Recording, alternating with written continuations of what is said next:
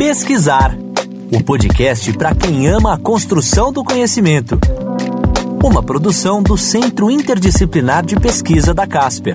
Esse é o Pesquisar, o podcast de divulgação científica da Faculdade Casper Libero. Eu sou Michele Prazeres, professora e coordenadora do Centro Interdisciplinar de Pesquisas, o CIP. Em cada episódio, eu vou conversar com um pesquisador ou pesquisadora do CIP para falar sobre os estudos desenvolvidos com o apoio da Casper e sobre as contribuições destas pesquisas para o futuro da comunicação. Nosso convidado de hoje é o professor Tiago da Mota e Silva. O Tiago está fazendo uma pesquisa sobre sustentabilidade no Fórum Econômico Mundial. Tiago, obrigada por você estar aqui com a gente para conversar sobre a tua pesquisa. Conta para a gente o que, que é a tua pesquisa e o que, que ela tem a ver com o campo da comunicação. Perfeito, Michele. Primeiro, obrigado por me, por me receber. Gostaria de também dar um alô para todo mundo que está nos ouvindo. Obrigado também por dedicar essa audição a gente a, a, e a valorizar também a pesquisa aqui no Brasil. Bom, Michele, nessa pesquisa que a gente está desenvolvendo aqui pelo Centro Interdisciplinar de Pesquisa, o grande tema dele é entender como que as narrativas ou os discursos sobre sustentabilidade se ordenam, tentando entender como ou de que maneira, por quais caminhos esse conceito pode se acomodar simbolicamente. Trocando em miúdos, como que cada um de nós recebe o que é sustentabilidade e, e, pratica isso, obviamente, no nosso dia a dia. Só que a gente jogou essa preocupação no nível, num dos níveis mais altos da cúpula do capitalismo global, que é entender como que esse conceito de sustentabilidade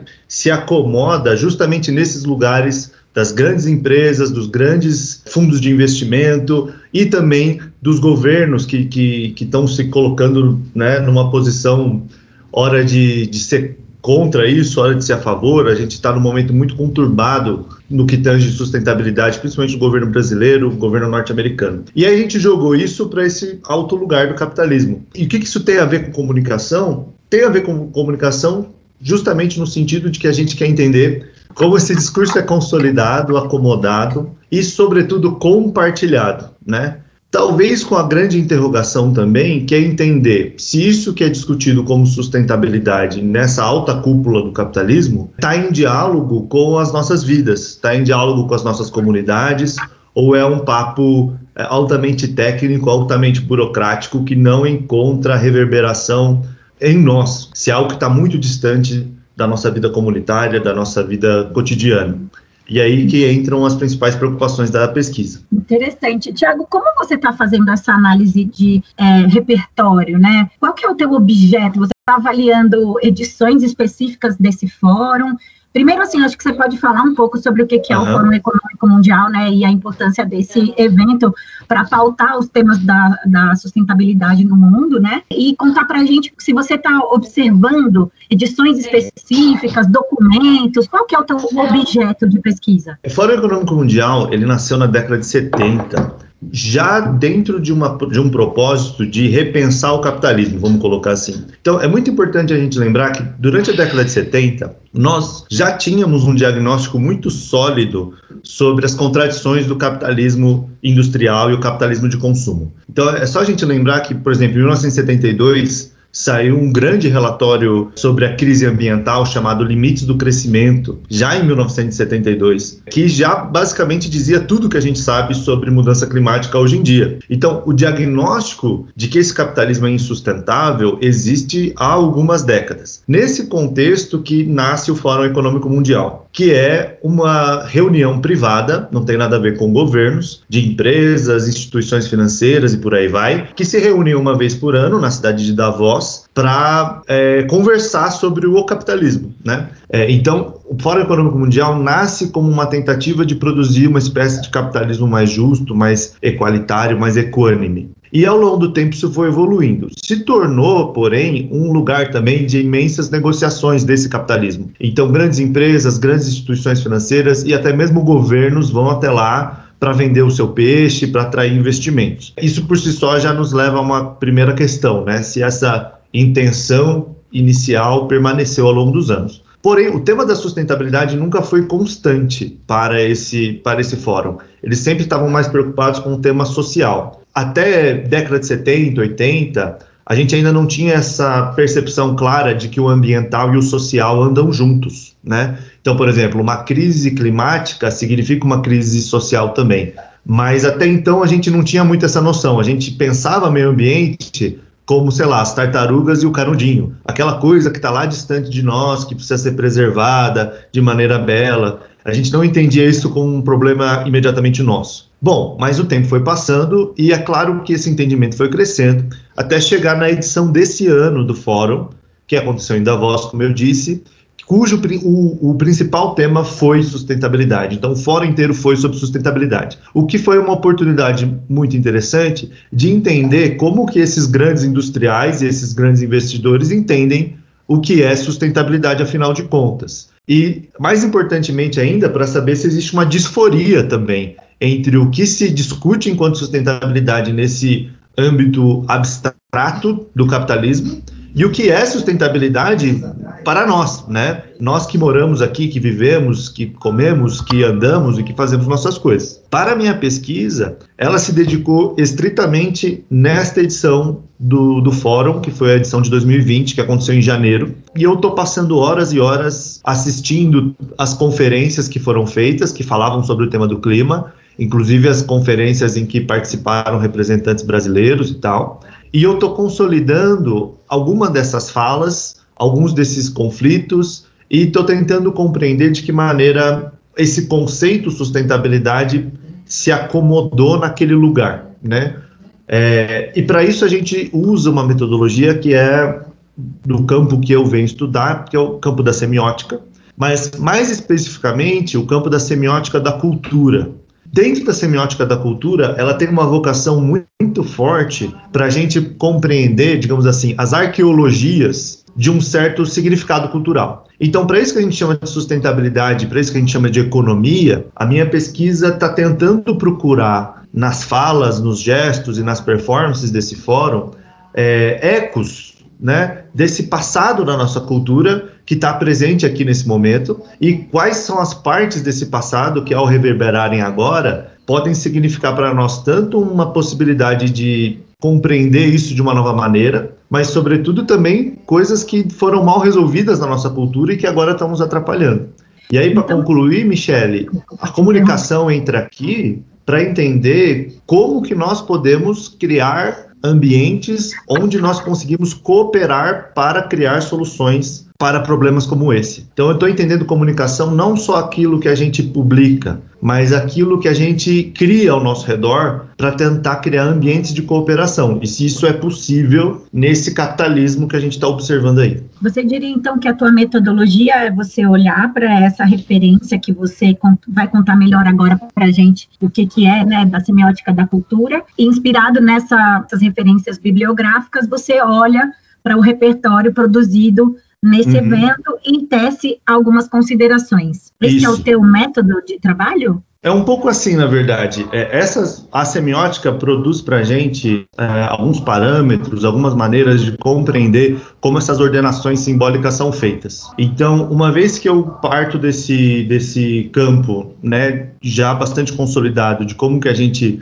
ordena simbolicamente um certo conceito, como os conceitos de sustentabilidade, aí a gente vai para o campo, no caso, para essas palestras, para essas convenções, para usar essas ferramentas, vamos dizer dizer assim, e entender como esse conceito específico tem sido construído naquele ambiente específico. E, mas é um caminho de ida e volta, né? Porque ao mesmo tempo em que eu estou usando essas ferramentas para olhar para o meu objeto, o meu objeto também está me dando várias coisas que estão me forçando a repensar assim, alguns aspectos também das ferramentas, está trazendo novas contribuições também para esse conjunto do estudo semiótico, né?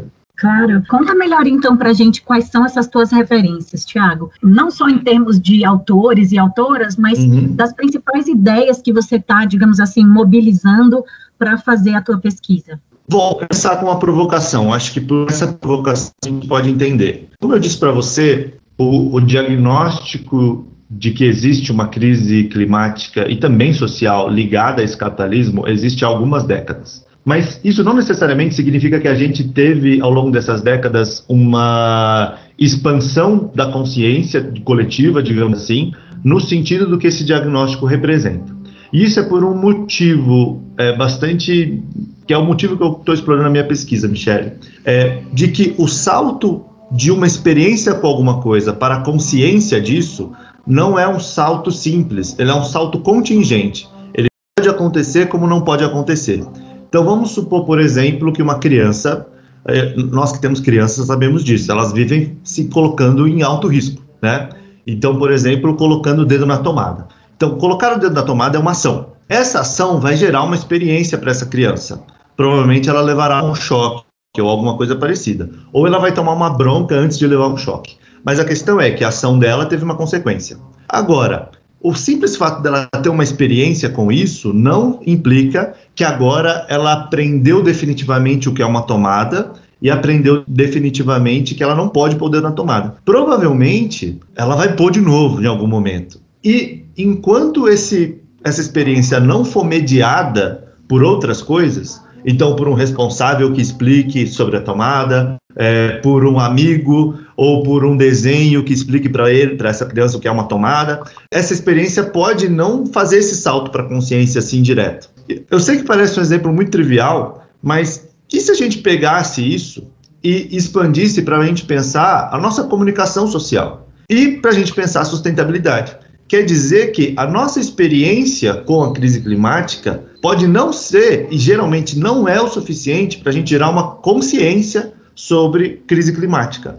De que essa experiência precisa ser mediada simbolicamente por outras coisas, por uma rede de sentidos, para que essa consciência se torne possível. E é nesse momento, esse salto da experiência para a consciência, que a gente está chamando de comunicação, tá? Geralmente, que tipo de narrativa é, é responsável por fazer esse salto? são dentro da, da, semiótica da cultura, a gente vai chamar essas narrativas que uma das narrativas possíveis que fazem esse salto de mitologia. Então, significa que existem mitologias que nos ajudam a interpretar o mundo e formam a nossa cosmovisão. A gente tem uma mitologia do capitalismo. O que é essa mitologia do capitalismo? São os valores que a gente age, representa e convive com eles, que interpretam para nós, de alguma maneira, ou nos posicionam no cosmos, vamos colocar aqui sim, ou seja, me posicionam em relação ao todo.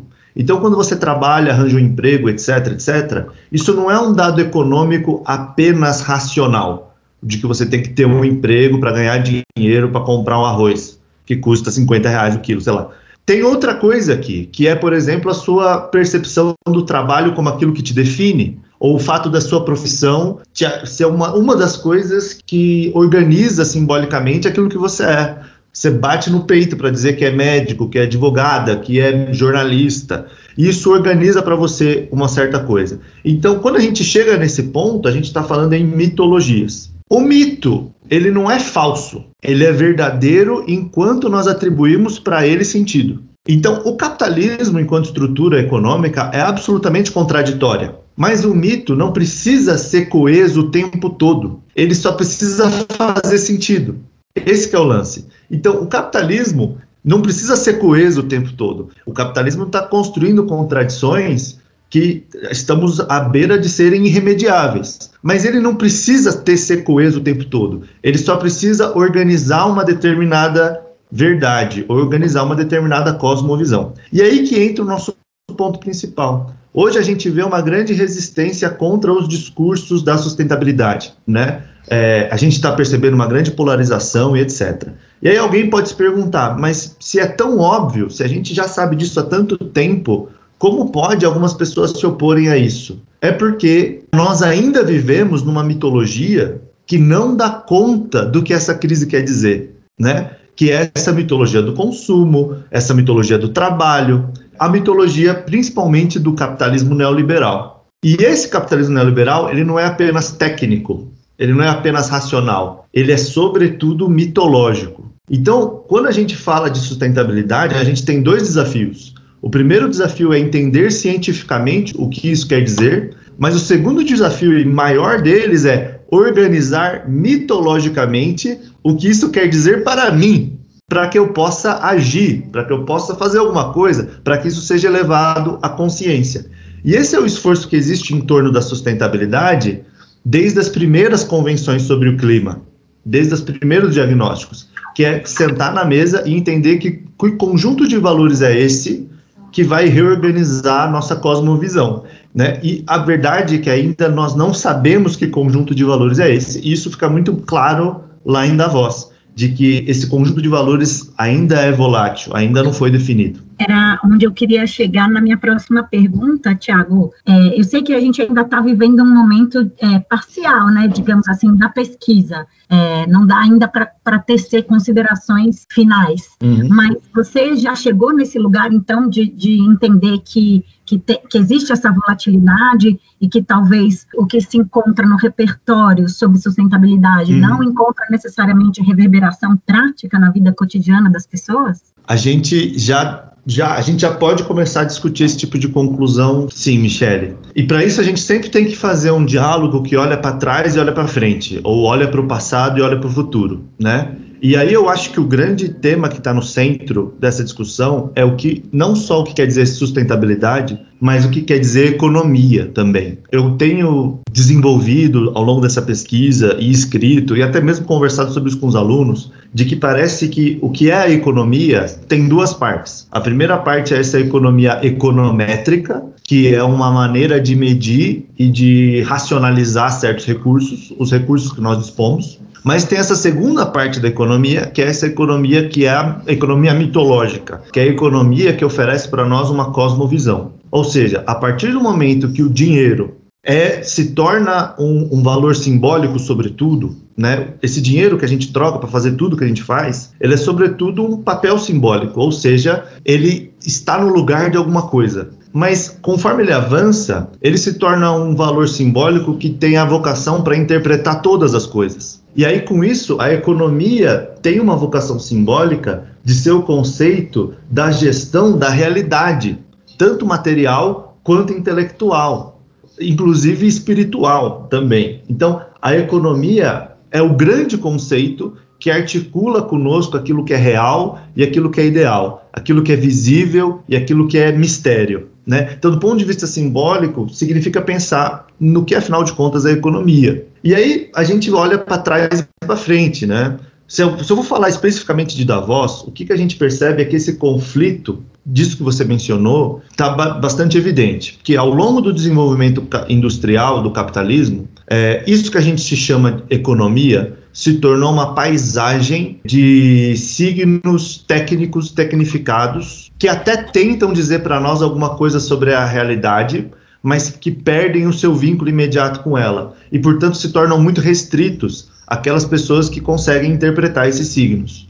Então, por exemplo, a gente liga o jornal, dá lá o índice da Bolsa de Valores. O índice da Bolsa de Valores não guarda, é, não é que não guarda, mas a relação que existe entre o índice Bovespa e a comunidade colombola do Mato Grosso, que, que planta a sua própria comida e que faz as coisas do jeito que entende, é muito distante. Então, portanto, aquele símbolo que tem a vocação de articular conosco a nossa realidade e aquilo que a gente busca, aquilo que a gente quer para nós mesmos, perde esse vínculo simbólico e torna-se apenas técnico. Algo semelhante está acontecendo com a sustentabilidade, de que as discussões sobre sustentabilidade estão se restringindo a um círculo financeiro, a um círculo técnico. Isso fica bastante claro em Davos, quando se fala em economia de carbono, quando se fala de economia, de, é, economia neutra de carbono, taxações, é, quando se fala de métricas e resultados e tudo mais e tudo mais que tem se articulado lá. Claro que todas essas coisas são importantes,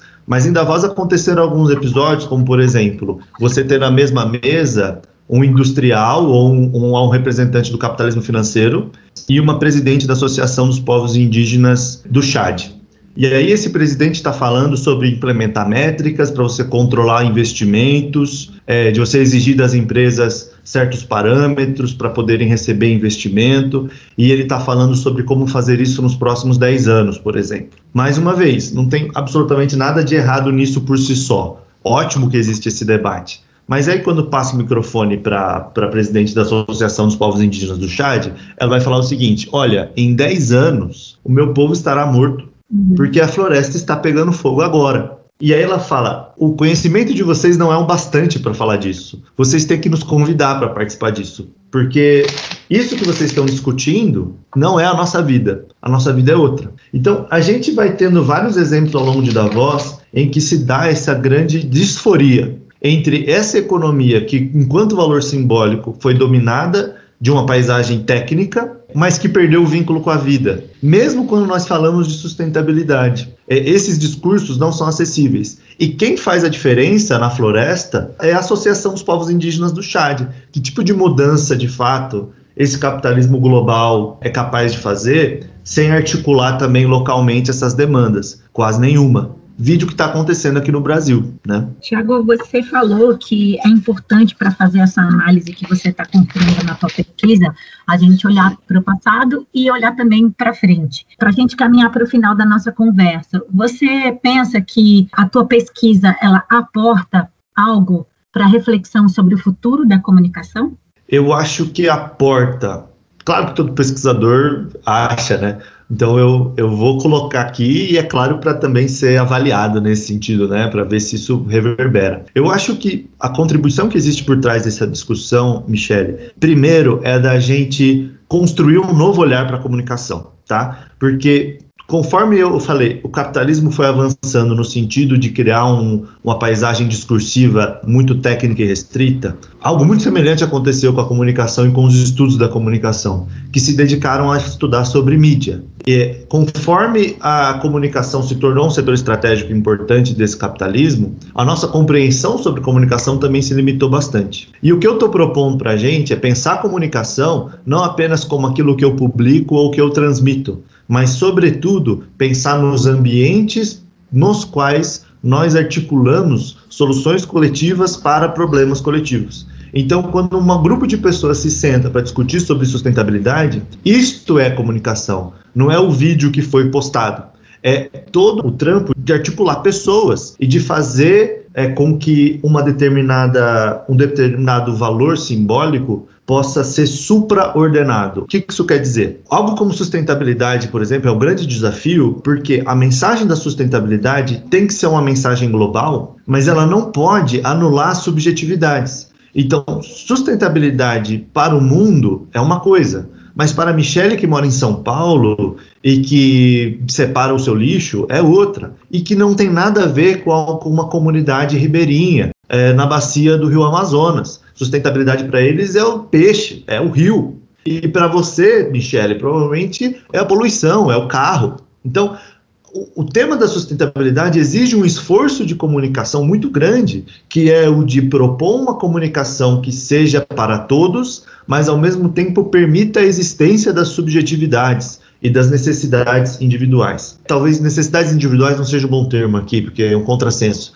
mas vamos, acho que subjetividade é o melhor termo, não é nem indivíduo, é, é, é a nossa própria percepção do que está acontecendo. Então a Michelle precisa ter espaço para fazer valer a voz dela sobre o que está acontecendo e para que ela se organize com a sua comunidade na direção disso. E isso quer dizer também que o ambiente de comunicação que nós temos hoje, que é altamente polarizado, que é altamente tecnificado, que é, praticamente anulou os espaços de encontro, que jogou as pessoas cada um para um lado da mesa e por aí vai, é o, é o pior ambiente de comunicação possível para poder chegar a uma solução coletiva tão necessária quanto essa da sustentabilidade. Então, como é que a gente pode reorganizar essas mitologias? Como é que a gente pode fazer circular novos valores por todos os meios possíveis, desde a mesa de bar até o Twitter, para que eu, a Michelle e você que está ouvindo em casa possa entender o que está acontecendo e possa fazer valer a sua própria voz nisso,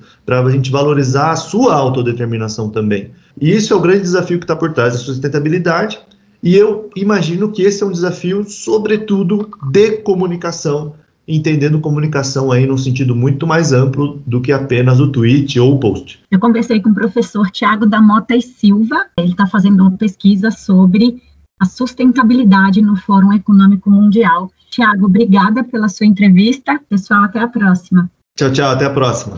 Esse foi o podcast Pesquisar de hoje. Eu volto no próximo episódio para conversar com um pesquisador ou pesquisadora do CIP para falar sobre os estudos desenvolvidos com o apoio da Casper e sobre as contribuições destas pesquisas para o futuro da comunicação. Pesquisar o podcast para quem ama a construção do conhecimento. Uma produção do Centro Inter